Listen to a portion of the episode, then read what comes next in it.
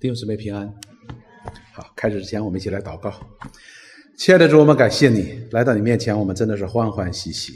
好像经上所说，我们是有产业的，你就是我们的产业。主，我们也是你的产业。我们何等欢喜快乐！今天我们聚集，我们敬拜，把你当得的荣耀和配得的赞美来归给你。求你祝福我们下边的聚集，也带领我们的敬拜，也与我们同在。无论是楼上，无论是楼下，你都与我们同在，悦纳我们在你面前的敬拜，也借着这样的敬拜施恩于我们。我们感谢赞美你。我们这样祷告是奉耶稣基督的圣名，阿门。我们进到了希伯来书当中的第九章。我们上一次讲到了，一直在讲天上的样式和地上的样式。那么希伯来书的作者一直在告诉我们一件事情，实际上就是在希伯来书的第一章的时候呢，已经告诉我们了。就是旧约当中是如何成为新约的一个影儿，而新约呢又是如何能够成就是旧约的一个实体。所以呢，在第八章和第九章当中呢，他就开始论述天上的样式与地上的样式。也就是说，在旧约当中，这些地上的样式，我们看起来是属人的、属身肉体的这样的条例，但是它在天上呢，却是有个实体的。所以。耶和华神在叫摩西建造会幕的时候，严严的告诉他说：“你必须要按照山上我所指示你的样式去做，你不可以自己乱来的。为什么呢？因为天上有个实体的，你不可以乱想做什么样的就做什么样子的。所以呢，上一次我们讲到了，就是地上的样式呢是有瑕疵的，而天上的样式是完美的。”但是这里边讲到说地上的律法有瑕疵呢，并不意味着说它是没有用的，或者是坏的。良律法呢是好的，律法是良善的，是神绝对公义和圣洁的一个显明的。但是它的瑕疵在于哪呢？它不能够使人完全。我们都知道，偷东西不好，而且地上呢也设立了这样的律法。不但地上设立的律法，神的律法当中也可以，但是还是禁止不了小偷的。不能够将人带到一个完美的境地，所以他只能够显明人的罪以及定人的罪，使人可以看到自己哦，我不行，而转向基督。如果不转向基督，那么他是有瑕疵的。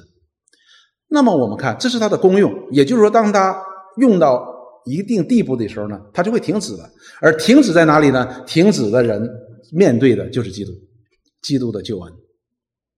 但是呢，这天上的样式呢，是可以使人完全的，它可以除去人罪所带来的死刑的，使人可以与神和好的，罪得赦免的。那么接下来到的第九章的第一节到第十五节呢，这里告诉我们说，天上的样式呢已经显明了。前面我们讲到了说，天上的样式呢是模糊的，借着旧约当中这些律法，以及以及这些属肉体的条例呢，我们开始模糊的。那么今天呢，我们看到了。天上的样式已经显明了，所以呢，我们讲的是天上的样式和地上的样式的第三讲，告诉我们天上的样式如今已经显明了。经文是希伯来书的第九章的第一节到第十五节。那么，首先他论述的是什么呢？说影儿还没有显明的时候，就是地上这个影儿啊。地上的这个形样式呢，还没有完全显明出来。天上和它吻合的时候是什么样子的？我们一起来看，是第一节到第八节。这个呢，要求我们就是对旧约圣经呢稍稍有一些熟悉的。他说：“原来前约有礼拜的条例和属世界的圣幕。那么讲到了前约，就是讲到了这样影儿地上的样式，它包括两部分。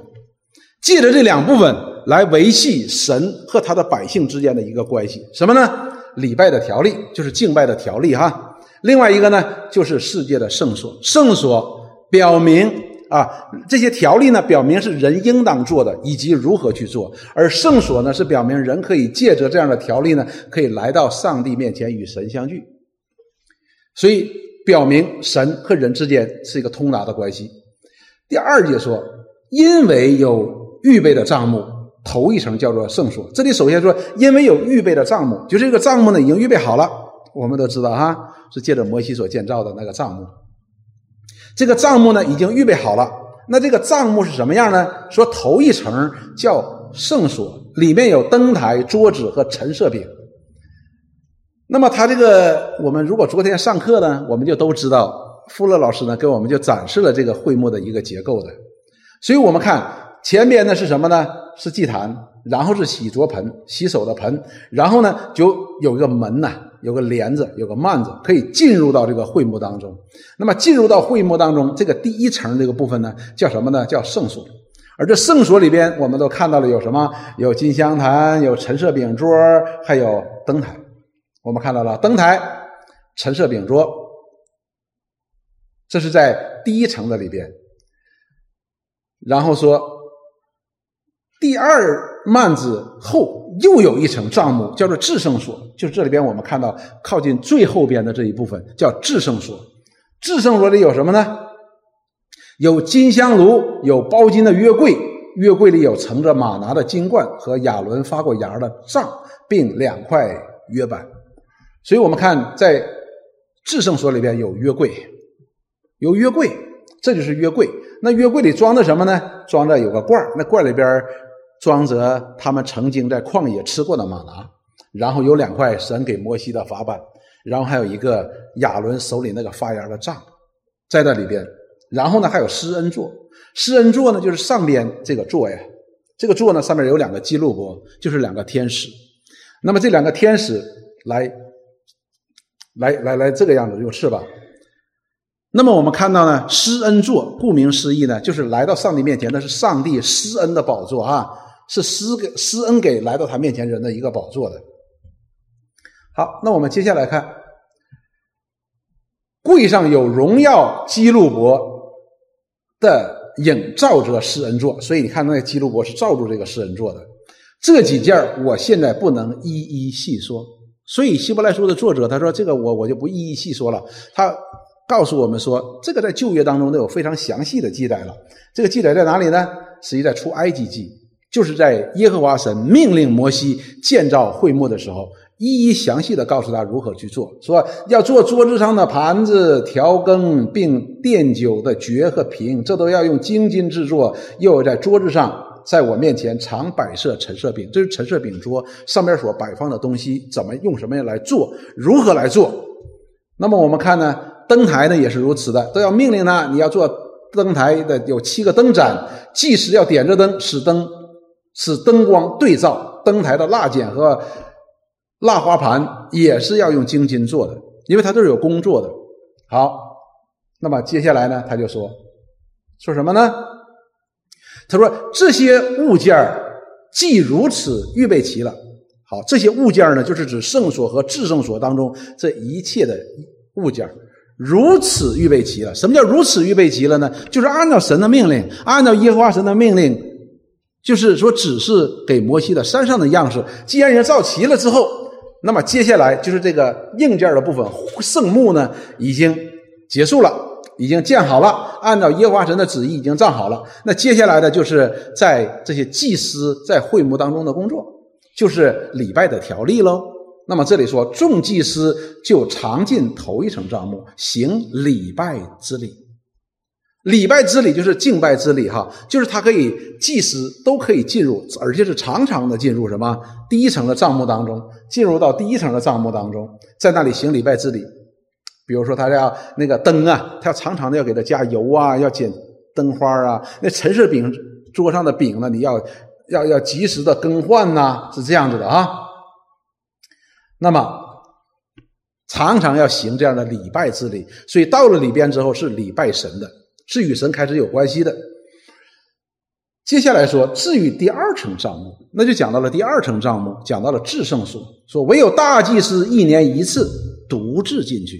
至圣所就不是所有的祭司可以常来常往进的，而独有大祭司他一个人，而且一年呢只有一次才可以进去的。那么我们读立位记的时候都知道，每年一次要带着牛羊的血进去，给自己和谁和以色列百姓来赎罪的。没有不带着血为自己和百姓的过错献上的，所以进到至圣所的大祭司必须带着寄生的血，为他自己也为以色列的百姓。第八节接下来就说了，圣灵用此指明头一层帐幕仍存的时候，进入至圣所的路还未显明。所以圣灵呢，就是神的话呢，在这里告诉我们，就是当那些祭司们可以常常的进入到第一层圣所的时候，我们可以理解。但是呢，到第二层的时候呢，进入到至圣所的时候，至圣所就是可以进到神的同在当中的时候，可以与神 meeting，就是见面的那个地方的时候呢，说这个呢还未显明，这条路还没显明啊。这里解释的非常的清楚，这条路还没显明，什么意思呢？就是告诉我们说，如果说这些祭司可的可以进到第一层帐幕当中经营呢，陈设饼也好，或者是烛台也好，灯台也好，我们可以理解。但是来到神的约柜。神的施恩座前的时候，我们就会问一个问题：他们是大祭司是怎么进到至圣所的？怎么来到上帝的面前的？所以这是一个非常大的一个问题。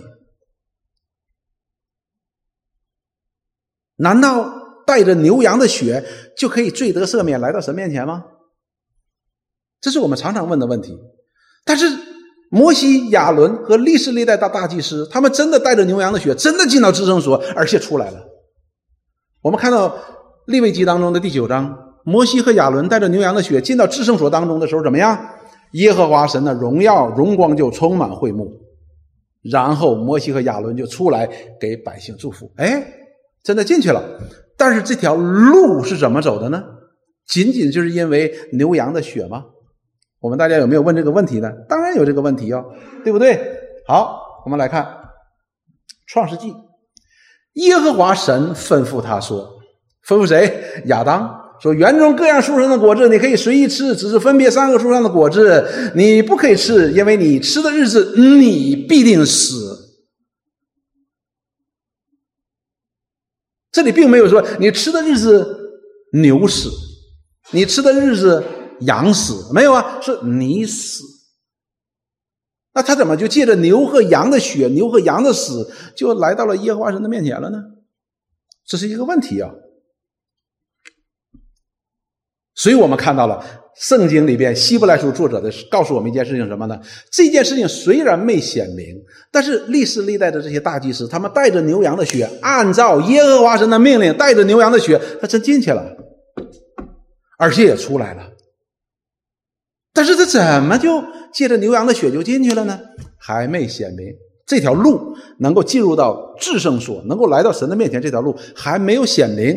但是怎么样，真的走通了。所以就按照我们上次所讲的，哎，依然是模糊的。但是呢，这个又是个事实，他真的来到了上帝的面前。但这条路又怎么走通的呢？哎，我们又不大清楚。所以这里告诉我们说还没有显明。接下来说命定振兴显明的时候，所以这里告诉我们说神命定了一个时候，这个时候呢，他要把这个给显明出来。人是如何来到上帝面前的？就是把那里边没有显明的显明出来，把那个模糊的给他非常清楚的启示给我们。是第九节的到第十一节，这里说。那头一层账目做现金的表样，所献的礼物和祭物，就着良心说，都不能叫礼拜人得以完全，是吧？献一个牛，献一个羊，这怎么能够只能表明一个人信呃认罪、悔改、赔礼物，对吧？怎么能够让人得以完全呢？什么叫凭着良心说呢？就着良心说呢？就是我们心里都会知道这一点的。一个人如果他杀了一个人。然后献一头牛就能解决问题的话，这个这显然是不公平的。所以呢，那一层的时候呢，我们跟今天是一样的，就是保罗所写希伯来书的时候，他觉得说什么呢？这个时候呢也是一样的，这个我们会都会有这样的问题，会问这样的问题。第十节说这些事儿，就什么事儿呢？就是这个祭祀、献祭、奉礼物这件事情。以及连那些饮食和诸般洗濯的规矩，都不过是属肉体的条例啊。说这些东西只能够洁净我们的身体，但是却不能够洁净我们的生命啊。我们都知道，这里讲到这些诸般洁净的规矩，就是以色列人他们制定了很多的规矩，就是有关有些物不能够沾染污秽，比如说你不能摸死尸的。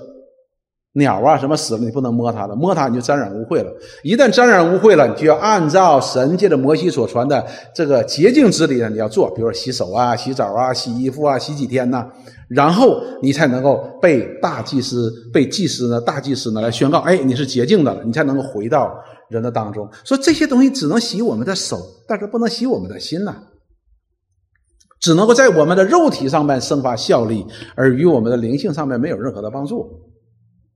然后告诉我们说，这些有关肉体的这些条例，虽然不能够使人得以完全，虽然它有瑕疵，但是它并不是没有用的。因为这里告诉我们说，命定到振兴的日子为止。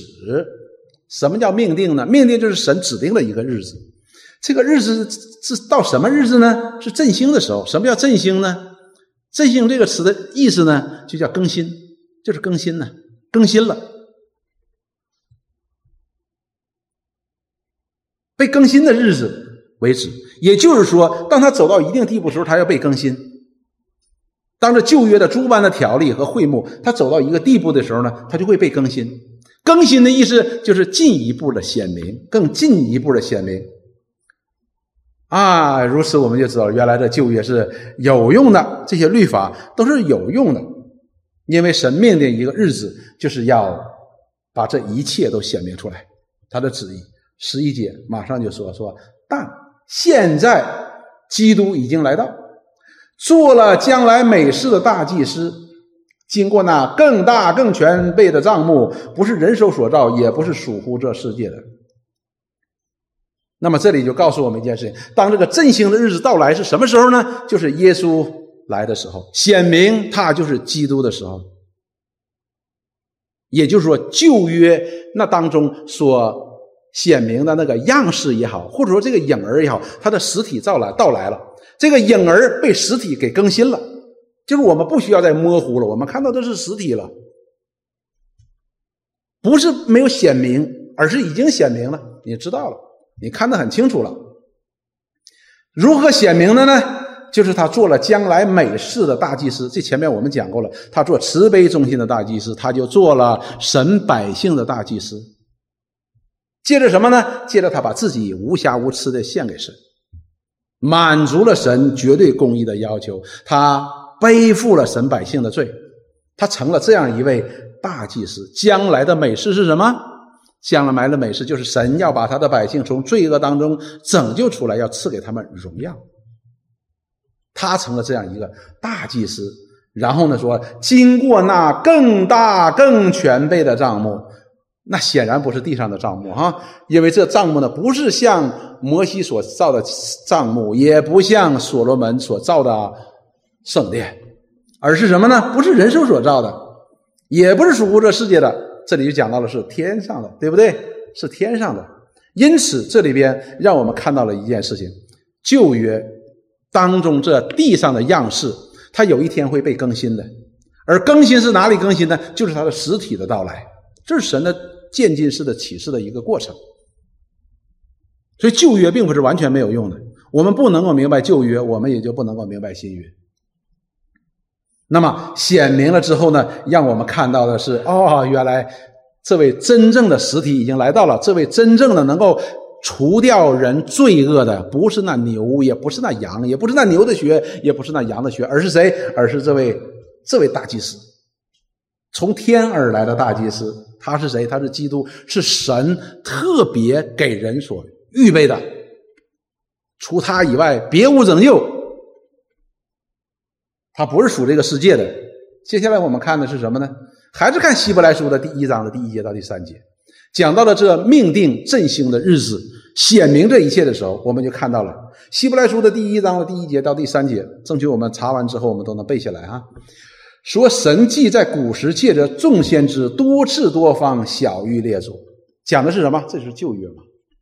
先知们不断的在启示，尽管他们也不清楚，尽管他们也是模糊，因为没有显明，但是他们确实一直在预言这位基督的到来，这位以色列的拯救者和安慰者的到来。二姐说什么呢？就在这末世。当末世到来的时候，神就到了这什么命定振兴的日子的时候呢？他儿子借着他儿子来小于我们，他的儿子就亲自向我们来启示他自己。所以你看到了命定的日子所显明的是何等的清楚呢？这位神所定的、所高的拯救者，他亲自来向人说话，小于我们。来向我们启示他是谁呢？他早已立他为承受万有的，也曾借着他创造诸世界。他是神荣耀所发的光辉，是神本体的真相，常用全能的命令托住万有。他洗净了人的罪，就坐在高天至大者的右边。所以他来到这边，来到这地上是有个功用的，他是有他的任务，有他的使命的，就是他要将神的百姓的罪要洗净了。所以我们就知道了，并非是那牛羊的血洗净了人的罪，而这牛羊的血是天上这基督的血的一个影像。真正能够洗净人罪的是谁呢？是耶稣基督，是这位基督，他才是真正的那振兴时候所显明的那一位。换句话说，之前。那些属肉体的条例也好，或者说这账目也好，都在指向这位天上的样式，这位基督。因此呢，称这天上的样式是什么？更全备的、更大的账目。地上的账目是很有限的。今天不要说账目，连圣殿都不知道哪里去了，是很有限的，它会被毁掉的。祭司也会一个一个的死掉的。但是这里告诉我们说，这位大祭司是直到永远的，他的账目也是直到永远的。账目表达什么？账目表达神与人的同在。所以今天以色列人会觉得说：“哇，我们的神怎么与我们同在呢？”因为什么？你看那殿没了。但是我们今天不是这样子的。今天这更全备的账目在哪里？就在基督里，我们都在他的里边，而且他。叫以马内利，他要一直来与我们同在，不是借着有形的与我们同在，而是借着他的灵来与我们同在，直到永远。就好像约翰福音第十四章的第六节到第七节，他耶稣基督他自己所宣告的，他是如何宣告的呢？他是振兴的日子所显明的那一位影像的实体呢？他说：“我就是道路、真理、生命。若不借着我，没有人能到父那里去。所以他是唯一的拯救者，他是唯一的道路，他拥有生命，他有真理。所以他直接就宣告出来，他就是那婴儿的实体，他就是命定振兴更新所显明的那个道路。人是如何进到上帝的面前呢？”显明了之后，哦，原来是借着这位耶稣基督啊，啊，见的原来是见的神为我们所预备的这个基督，他是唯一的道路吗？我们才能够来到上帝面前。若不借着他，没有人来到上帝面前。好，我们进一步再解释这个事情。他说：“你们若认识我，也就认识我的父。从今以后，你们认识他，并且已经看见他了。所以主耶稣在这里宣告，他就是神，他就是神，因为他说，你我们看见了耶稣，就是看见了父。”就是看见了神，我们认识了他，他就是认识了神，就看见了神，所以他是唯一的道路。我们也看到了，也正如施洗的约翰，当他第一眼看到耶稣的时候，当他看到耶稣的时候，不是第一眼哈，看到耶稣的时候，他如此的来指认。一章二十九节，约翰说：“次日，约翰看见耶稣来。”到他那里就说：“看呐，神的羔羊，除去世人的罪孽。”这一节经文讲的是非常非常好的。如果说哦，他是除去世人罪孽的，那么为什么他指他为神的羔羊呢？为什么指他成为神的羔羊呢？因为我们都知道，旧约当中那些婴儿所献祭的都是羔羊，但是那是从你的圈中所拿出来的，没有瑕疵的、没有残疾的羊。爱你来献上的，而这个羊不一样，这是神的羔羊。什么叫神的羔羊？就是神亲自为人预备的献祭的羔羊。而在旧约当中，在那些呃地上的样式当中，他们需要不断的从他的羊圈当中，或者是去买呀，买那些无斑点、无瑕疵、无残疾的那些羊，来不断的献上。那是他从他自己的圈中所拿出来的，拿出来的上好的，但是。那些羊呢，并不能够真正的除去人的罪恶，而真正能够除去这些罪恶的是神的羔羊，换句话说，就是旧约当中那些人所献的牛也好，献的羊也好，献的这一切的祭牲，最后它发挥功效都在哪里呢？都在这个神的羔羊上真正发挥功效了。我们看到那些大祭司，虽然拿的是牛的血、羊的血进到至圣所当中，但是这个血，他为什么可以来到上帝的面前呢？上帝说：“你就按照他的命令。”耶和华神说：“按照他的命令就好了。”因为不清楚，但是你按照他的命令呢，你就可以进去。如今已经显明了，这神的羔羊的血才是真正可以使我们来到上帝面前的。是这神所预备的羔羊，才使我们真正的可以来到上帝的面前。所以他显明了，所以不但主耶稣自己在宣告他是道路、真理、生命，若不借着他，没有人来到上帝的面前。同时，我们看到这位为主耶稣做见证的施洗的约翰，他也说他才是那真正的羔羊。旧约时代所献的那一切寄生的总和，都集中在他的身上。如果说旧约当中某一个圣徒，他因着犯罪，他去献祭，按照耶和华神所命令的去献上当献的祭，而祭司们又按照耶和华神所吩咐的条例，把这祭放在了耶和华神面前，那么这个人的命，他的罪必得赦免。这是利未记第一章当中所说的，这个人能够重新的蒙神悦纳。所以我们看到了，虽然这些。人献祭的时候，他们献的是牛羊的血，但是却是按照什么？按照耶和华神的吩咐。但是耶和华神并没有马上向人显明是不是这牛羊的血来洗净人的。但是你照着去献，你就洗净了。而如今告诉我们说，旧约当中说那一命令振兴之前所用的那一切的祭物，最后呢都归结在这神的羔羊的身上。使徒行传第二章的三十六节，当彼得向着当时在耶路撒冷过节的守逾越节的那些人，在讲道的过程当中，来论证、来论述、来做见证，这位耶稣就是他们所定死，这位耶稣就是基督的时候，他引用了大量的旧约先知的这样的一个讲法，约尔先知、大卫、耶利米。来见证这位耶稣是基督的时候呢，他作为一个结论，他说：“故此，以色列全家当确实地知道，你们钉在十字架上的这位耶稣，神已经立他为主为基督了。这振兴的时刻显明，他就是基督，他就是主，已经显明了。为什么？因为他从死里复活了。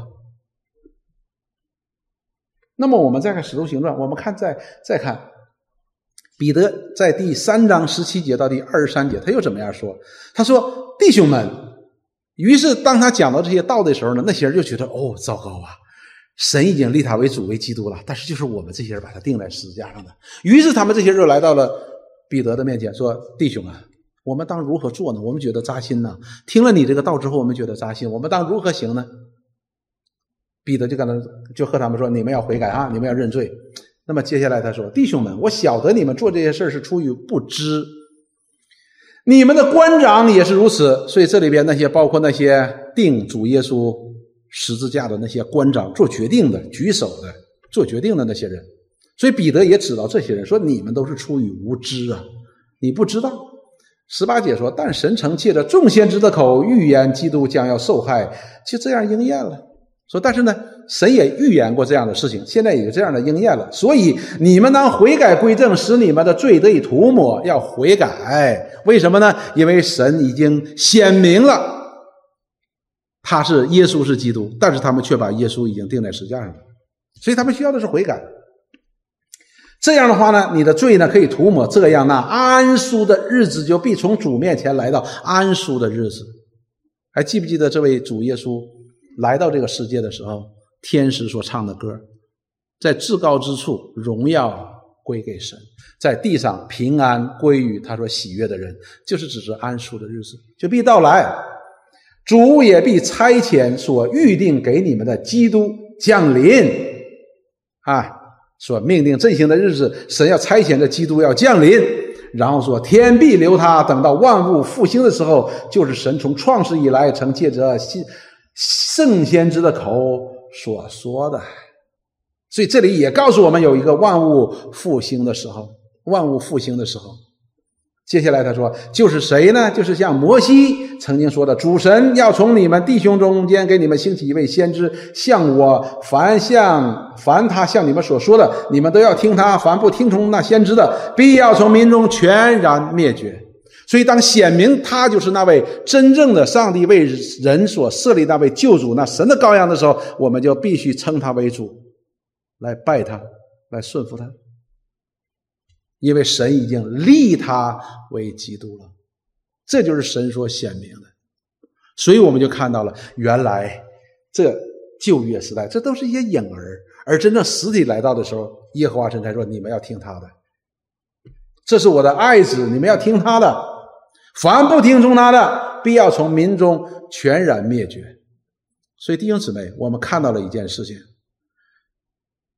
首先说，神命定了一个振兴的时候，因为我们有很多的人在问一个问题：你说，如果当初亚当夏娃一犯罪完，耶稣就来了，给他俩一献祭，不就完了吗？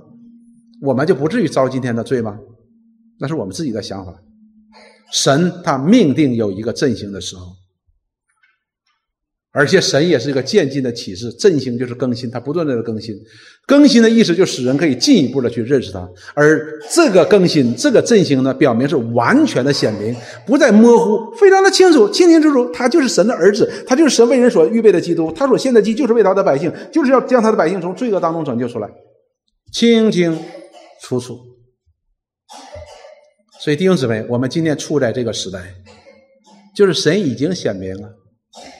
这位基督不但来了，而且也把自己无瑕无疵的献给了上帝，满足了上帝公义的要求，平息了上帝的愤怒。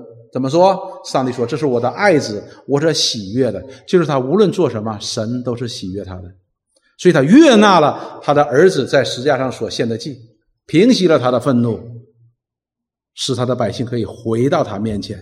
所以，耶稣才是那真正的那一条路，就是旧约当中所没有显明的那一条路，也是旧约要显明的那一条路。所以，今天已经显明了这一切。那么，我们当做什么呢？按照保罗的话说，我们就当勇敢的放下那些容易缠累我们的罪，我们要向着标杆直跑，因为已经显明了嘛。你没有什么糊涂的，也没有什么不清楚的。就应该向着标杆来直跑。好了，那我们接下来再看，接下来他就论到了说，那进入了这条路了之后，这条路已经通了哈，是借着耶稣基督。好了，那么旧约时代的那些大祭司呢，进去是带着血。那么主耶稣进去是否带着血呢？当然带着血，因为他把自己钉在十字架上，是吧？他的宝血也流出来了。所以呢，我们看到了一件事情，这这位基督呢，他为神的百姓呢，也是流血的。那么接下来就希伯来书的作者就把牛羊的血和基督的血做一个对比，啊，这个基督的血是怎么样的血？那牛羊的血又是怎样的血？以至于能够产生如此大的功效，是在第十二节到第十五节。那么接下来讲到这位主耶稣基督的时候呢，他成为我们的大祭司的时候呢？成为我们的拯救者的时候呢，成为这条道路的时候呢，他说，并且不用山羊和牛犊的血，乃是用自己的血。所以，这位耶稣基督来到上帝面前的时候呢，这位大祭司，我们的慈悲中心大祭司，他来到上帝面前，进到至圣所，他不是拿着牛羊的血，他拿着他自己的血，只一次进入圣所，成了永远赎罪的事。那我们知道，旧约那些大祭司呢，每年一次，要不断的在献。他的爸爸死了，他的儿子接着献，接着献，所以不知道献过多少次了。但是这位神为人所设立的大祭司，他把自己的血献上了一次，叫 once for all，就一次就代表了以前的所有的，全部都包含在内了，就成了永远赎罪的事。一次和永远和旧约当中对应的是什么呢？都是一次，哈，就是一次，一次就是一次，它是一次直到永远，所以可见这血的功用是不同的。接下来呢说，若山羊和公牛的血，并母牛犊的灰洒在不洁的人身上，尚且叫人神圣，身体得洁净，何况基督借着永远的灵，将自己无瑕无疵的献给神，他的血岂不更能洗净你们的心，除去你们的死刑吗？所以他就做把这地上的样式和天上的样式做个比较。旧约时代，当以色列人，当这些祭司按照耶和华神所吩咐的条例。就是属肉体的条例，你去做了，哎，你就可以得洁净的，你真的可以得洁净的。大祭司就宣告：好，你洁净了，你可以回到营里边，哪怕是什么麻风病，他都可以的。当献了祭之后，祭司可以宣告的，你的罪被赦免了。但是他们用的是什么呢？用的是牛羊的血。所以，希伯来书的作者就说：“你看，旧约的时代，在地上这些属肉体的条例尚且能够叫人成圣、身体得洁净，那你想想看，当这位实体来到，这位基督神的儿子用他自己的血献上的时候，岂不更能怎么样解使你们的心洁净吗？我们的心都可以洁净了，不仅仅是洁净一个行为的问题，心洁净和行为上的洁净是有不同的。”行为上的洁净是一次一洁净，一次一洁净，而心洁净呢，表明这个人被洁净，这个人被洁净的。所以前面我们给孩子们一起敬拜的时候，告诉我们一件事情：当耶和华神看地上的人的行为都败坏的时候，那里告诉我们是这些人的心都败坏了。就是因为心败坏了，所以他的行为才败坏了。所以这里告诉我们说，何况基督借着永远的灵，借着圣灵，将自己无瑕无疵的献给神。好像那旧约时代所献的那个羊、那个牛一样，献给神，说他的血岂不能洗净你们的心？心也洗净了哈。接下来说，也能除去你们的死刑啊，也能除去你们的死刑，就是我们是里外都能得洁净的。所以圣经告诉我们，我们每一个基督徒在基督里蒙他宝血所洁净的是新造的人。我喜欢说，我们东北人叫里外三新，全是新的，一点旧的都不留。那么接下来他就说：“使你们侍奉那永生神吗？我们不但可以罪得赦免，而且我们可以侍奉他，我们是可以侍奉他的，我们可以服侍他的，我们可以敬拜他，可以赞美他，还可以服侍他的。弟兄姊妹，我们千万不要小瞧这一点的。”要记得，我们曾经是与神隔绝的。圣经告诉我们说，我们这些罪人开口赞美他，都他都会很讨厌的。但是我们今天不但可以赞美他，我们还可以服侍他，哈，我们还可以称他为父的。你看，基督的宝血和牛羊的血有何等大的区别呢？这个功效有何等的不同呢？旧约时代不断的要去献，而基督呢只献一次。他的血就可以了，而且呢，这个我们看旧约时代，哎呀，这个大祭司死了之后，他的儿子继承他，他死了，他的孙子再继承他，而基督呢，他所成就的救赎是什么呢？是永远的，永远的，一次就够了，充足的。接下来就说，为此他也做了这新约的中保，就是因为他所把自己所献上这宝血的功用有如此大的功用，他就做了中保了。他就做了中保了。旧约时代的那些大祭司做中保呢，是有阶段性的，对吧？亚伦在他那个活着的日子，他就可以做这个中保。他死了之后，他的儿子以利亚撒就接替他来做这个中保。以利亚撒死了之后啊，他的孙子菲尼哈就接替他来做这样的中保。而基督不是，基督做了那新约的中保，他是永远的，他是永远的。说，既然受死赎了人在前约之时所犯的罪过，便叫蒙召之人得到所应许永远的产业。所以我们看到了这里边，耶稣基督虽然在两千年前为神的百姓定死，也是包括什么？包括前约当中那些在这影儿上凭着信心按照耶和华神的命令说把祭献上的这些人，也包括他们的赎罪。所以亚伯拉罕神称他为义，是谁替他服了？付了这因罪所带来的代价呢？也是耶稣基督，约伯也是如此，以诺他没有经过死亡，神直接把他接去。我们讲创世纪的时候，我们知道他并不是一个完全人，他是个义人，他是被称义的人，他不是个完全人。那么他那一部分不完全的，是靠谁来代赎呢？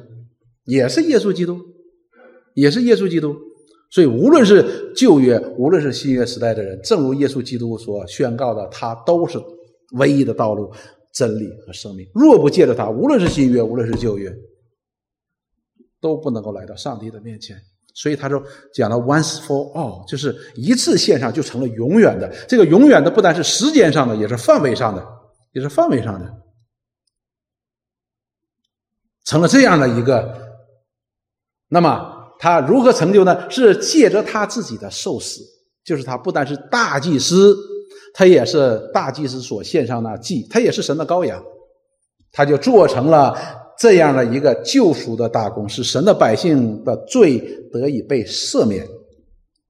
当做被赦免之后呢，便叫蒙召之人得了所应许永远的产业。这句话听起来是很拗口的一句话，什么意思呢？他讲到就是说，好了，这些蒙召的人呢，就是这些人凭着信心来到他面前的人呢，这是蒙召的人。这些人呢，在耶稣基督的宝血的洗净之下呢，哎，成为了圣洁。归给神了，然后你就能够得到应许永远的产业。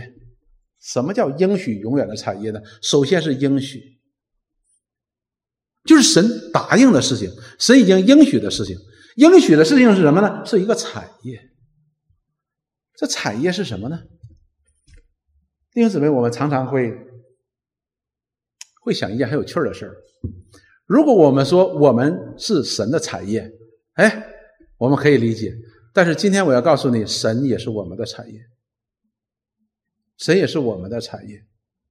这里告诉我们，这里应许，应许指的是什么呢？应许指的是什么？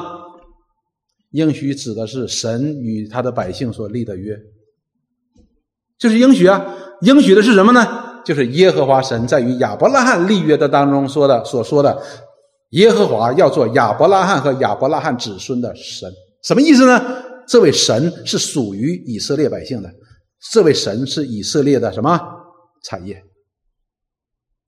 而亚伯拉罕和亚伯拉罕的子孙又是属于神的，所以亚伯拉罕和亚伯拉罕子孙呢又是神的产业，这是一个相互的一个拥有的关系。神是我们的神，我们是属于我们神的。所以弟兄姊妹，当我们想到我们是神的产业的时候，你也不要忘了，神也是我们的产业。创世纪二十二章的十三节到第十四节，讲到了说亚伯拉罕在献以撒的时候，啊，献以撒的时候，当往那个摩利亚山走的时候呢，他和以撒走的时候呢，以撒背着柴的时候呢，以撒就问他问亚伯拉罕说：“爸爸，咱俩去给耶和华神献祭？你看我们有火，我们又有柴火，呃，这个献的祭那个祭物在哪里呢？”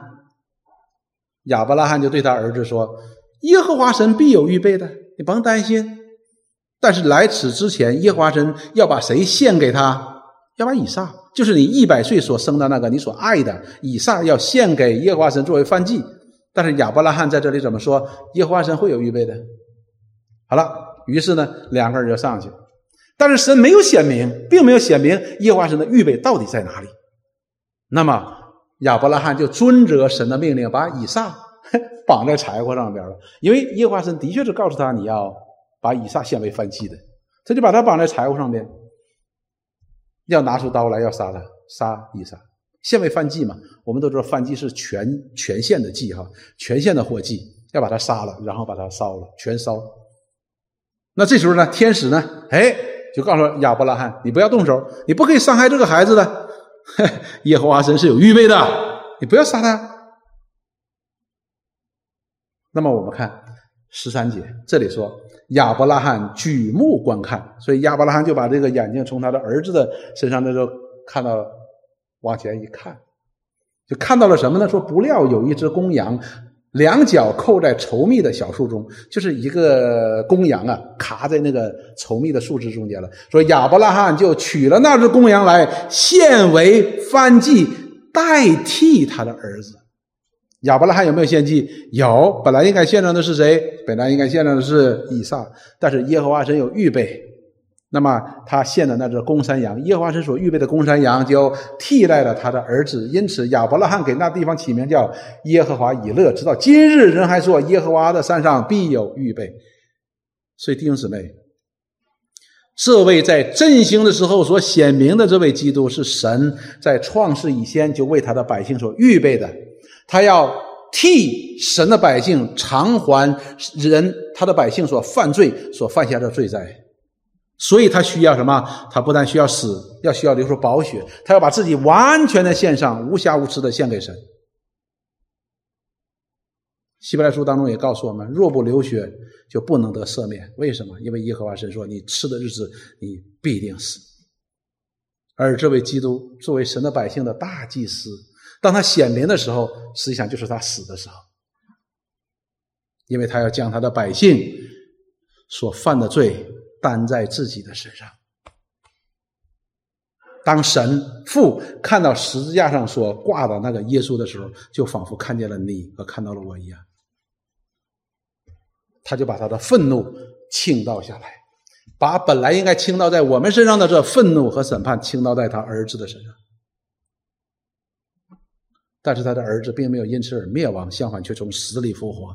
表明他胜过了神百姓所有的罪，因此我们在他的里边才能够被称为义，我们的罪才能够被赦免，我们才能够来到上帝的面前。所以，我们看到当振命令振兴日显明的时候，啊，原来是我们借着基督的血来到了上帝的面前，因为基督的血洗净了我们的罪呀。我们都知道，拦阻我们在拦阻在我们和神之间的那个不能够逾越的鸿沟是什么？就是罪。但是神的儿子这位大祭司用自己的血怎么样？用自己的生命担当了神对罪人的咒诅。你吃的日子必定死。我们就可以来到这位上帝的面前了。所以，我们看基督的血代表着他为我们的罪所付上的那极重无比的代价，是旧约那些婴儿牛羊的血所不能够比拟的。那是神儿子的生命。因此才有如此大的功效，所以让我们看到，一定是神为人所预备的道路。这一点我们在读立位记的时候，现再明白不过了。我们看整个的立位记第一章一直到第七章，神就是给人指明一条虽然看不清楚、比较模糊，但是却能够使人来到上帝面前的一条路。所以旧约时代的人就凭着信心，在这模糊不清的影儿当中，怎么样呢？来敬拜。但是这里告诉我们，在基督里边都能纪念，都能够被赦免，所以我们就知道，能够穿越古今、穿越时空的是什么？是信心，弟兄姊妹。因此，加拉太书当中告诉我们，我们不单说蒙的福是亚伯拉罕的福，我们的信心呢，也是亚伯拉罕的信心，一样的，一模一样的。我们看哥林多后书第二章的第五节到第十八节到第二十一节。这里保罗这样说：“一切都是出于神的。”我们看到了，不是罪人在那里突然猛醒、突然发现、突然悟悟醒过来了，不是的，是这一切都是出于神，不是人突然想和神和好，不是的，是他借着基督使我们与他和好，又将劝人与他和好的职分赐给我们。这就是神在基督里叫世人与自己和好，不将他们的过犯归在他们的身上，归给谁了？归在基督神的儿子的身上了，并且将那和好的道理托付给我们，要我们去传这福音给什么？给那些罪人。然后接下来他说：“所以我们做基督的使者，所以保罗说我们都是基督的使者，就好像神借我们劝你们一般。”我们替基督求你们与神和好，为什么呢？为什么他可以替基督劝人与神和好呢？这个事儿以前是不可思议的一件事情。我们这些罪人怎么能够与神和好呢？但是在基督里就可以替基督来求你们与神和好。为什么？因为这救赎的大功，这基督已经做成了。接下来二十一节说，神使那无罪的替我们成为罪。无罪的指的是谁？就是指着命令振兴所显明的这位基督，真正的救主，就是那旧约圣经当中那些千万只羊所预表的这位神的羔羊，替我们成为罪。弟兄姊妹，这里边我们要想明白一件事情啊，我们千万不要弄错了。这里讲到说替我们成为罪，表明就是他不是罪哈。有些人理解呢，恰恰相反，成为罪，他就是罪，他不是罪，他本性不是罪，但是他替我们成为罪，就好像我们今天是被称为义，而我们本性不是义一样的一个道理的。然后呢，好叫我们在他里面成为神的义。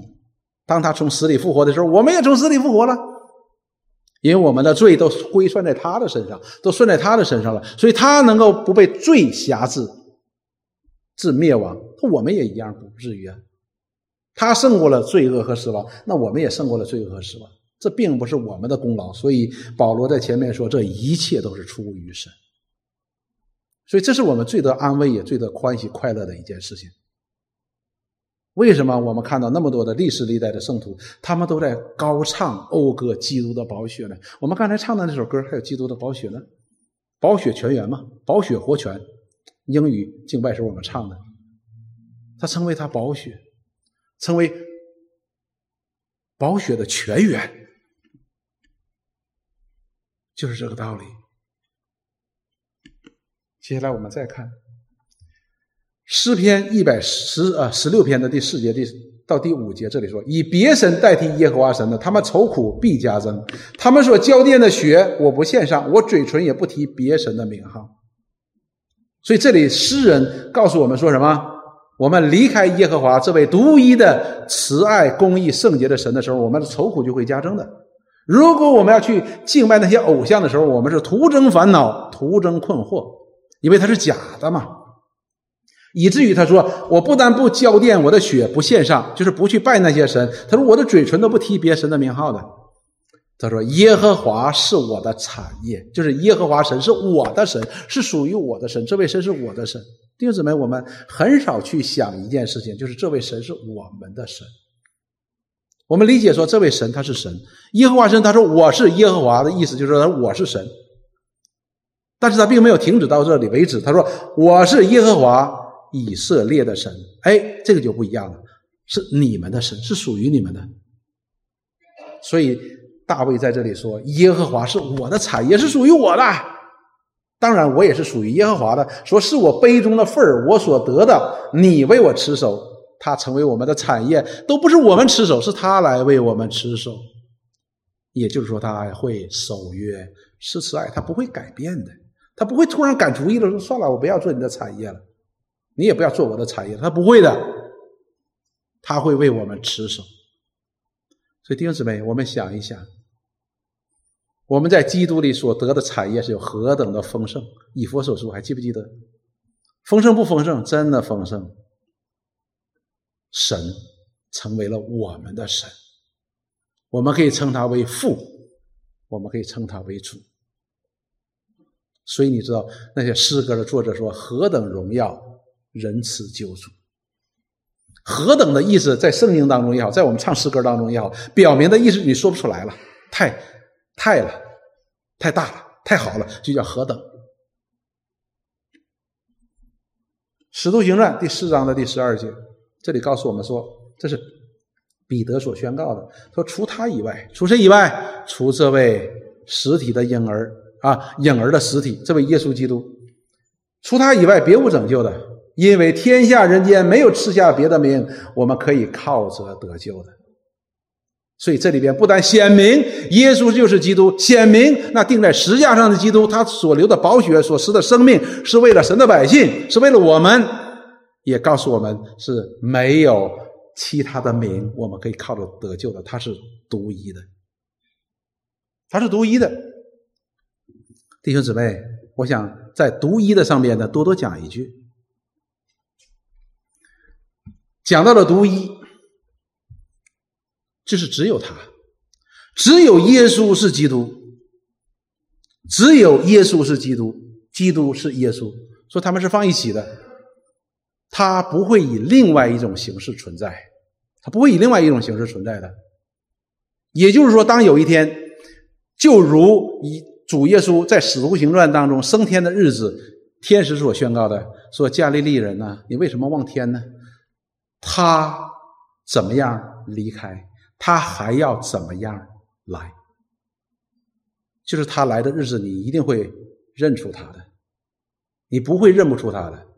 就好像马太福音当中主耶稣所宣告的那个日子，你不用想是哪个日子，但是他来的时候，所有人都都知道，哎，他来了，就是他，你不会认错的，因为天地之间只有一位中保。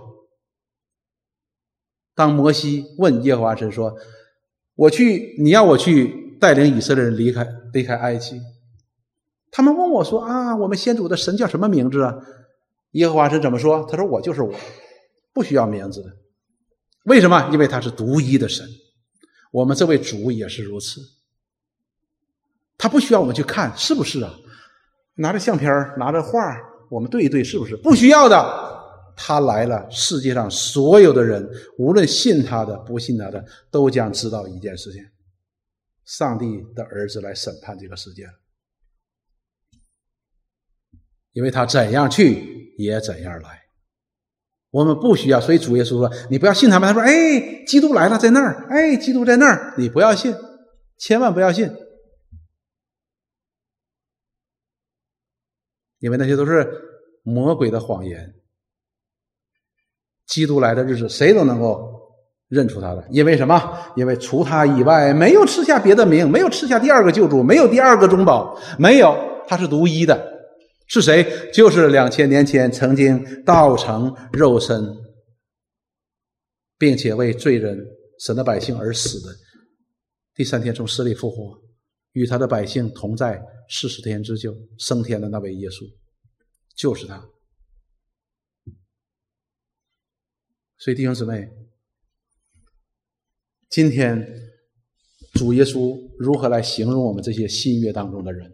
他这样说：“说你们的眼睛是有福的，因为你们看到旧约那些先知想看所没有看到的；你们的耳朵是有福的，因为你们听到了那些旧约先知想听而没有听到的声音。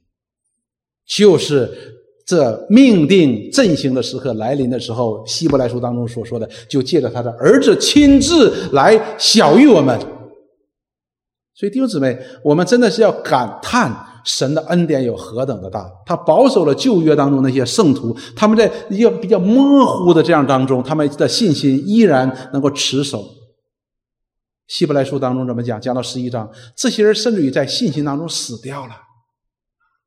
而我们今天在这振兴、这更新的时刻已经来临，我们已经不需要看那些影儿了，我们已经看到这实体的时候，我们是否应该在信心上？能够更加的超越一点呢？真理已经显明了，讲的非常清清楚楚。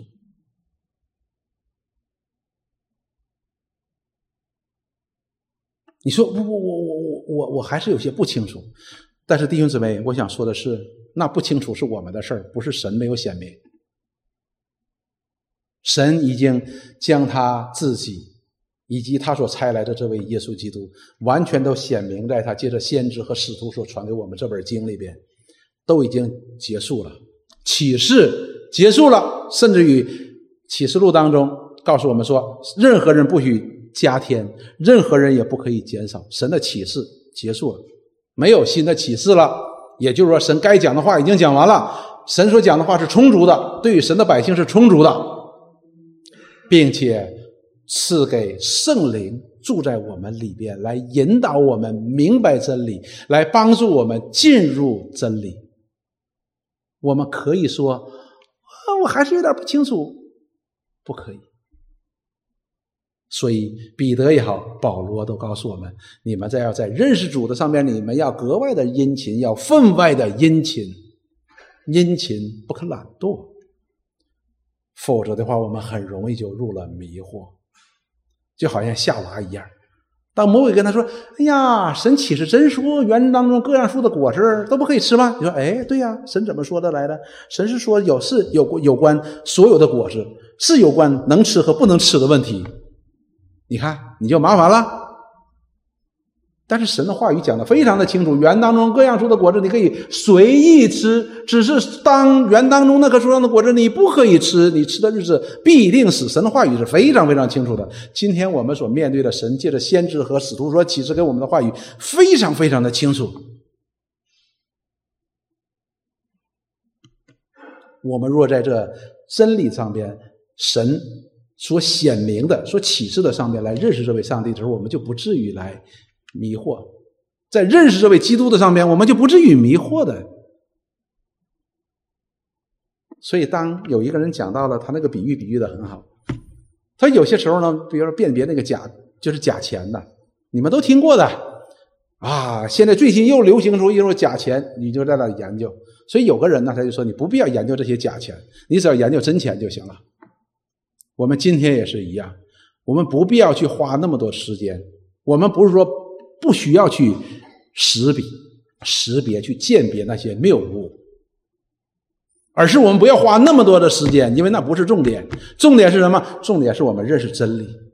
当你真正认识真理的时候，你会发现那些都是你都不屑一顾的。我给弟兄姊妹举举过这个例子的，大概有十年前。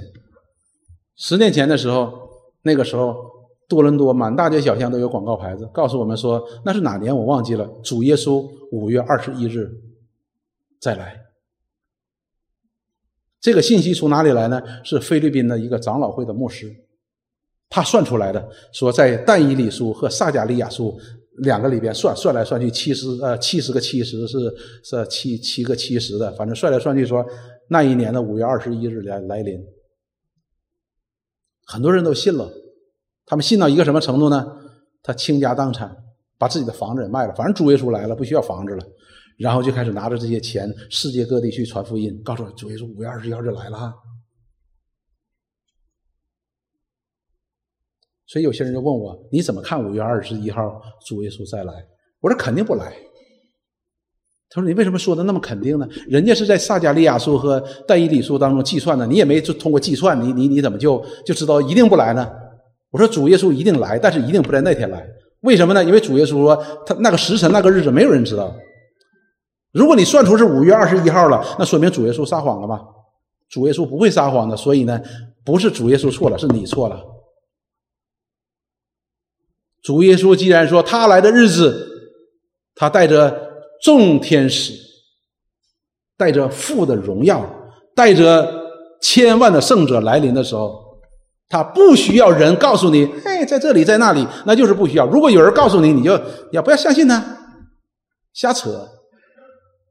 就这么简单，真理就这么绝对，真理就这么有力量，真理就这么明亮。所以盼望我们真的知道，我们是新约圣徒。按我们今天所学的这些经文，我们看到这命神命定振兴的时候已经来临了，已经显明了。不要再做糊涂人，不要再做糊涂人，让我们可以在神所显明的事上，我们要竭力以为至宝。来去认识他，去寻求他，使我们可以在这个幕后的世代当中，不至于受迷惑，也不至于跌倒，也不至于软弱。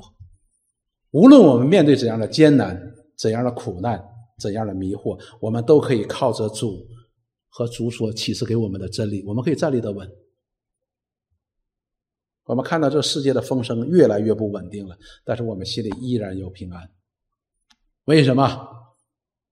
就是神在他在真理当中所给我们的应许，以及住在我们里边圣灵的凭据。所以盼望弟兄姊妹能够真的竭力竭力，因为神已经向我们显明他自己。我们一起来祷告，亲爱的主，我们真的感谢你，你向我们不隐藏你自己，你愿意向我们启示你自己，你也向我们启示那完美良善的旨意。也借着你的启示，我们可以认识你是怎样一位神。你告诉我们，你是我们的神，你在基督里成为我们的神，我们也在基督里成为你的百姓。我们何等欢喜快乐！求你加添给我们信心，使我们可以不懒惰。我们不但可以不懒惰的殷勤的来认识你，我们也可以殷勤的来跟随你。愿你的恩典能够显明在我们的身上，愿你的旨意也能够显明在我们的身上，让我们真的成为这幕后世代当中的光和盐，可以成为许多人的祝福。我们感谢你，我们祷告奉耶稣基督的圣名，阿门。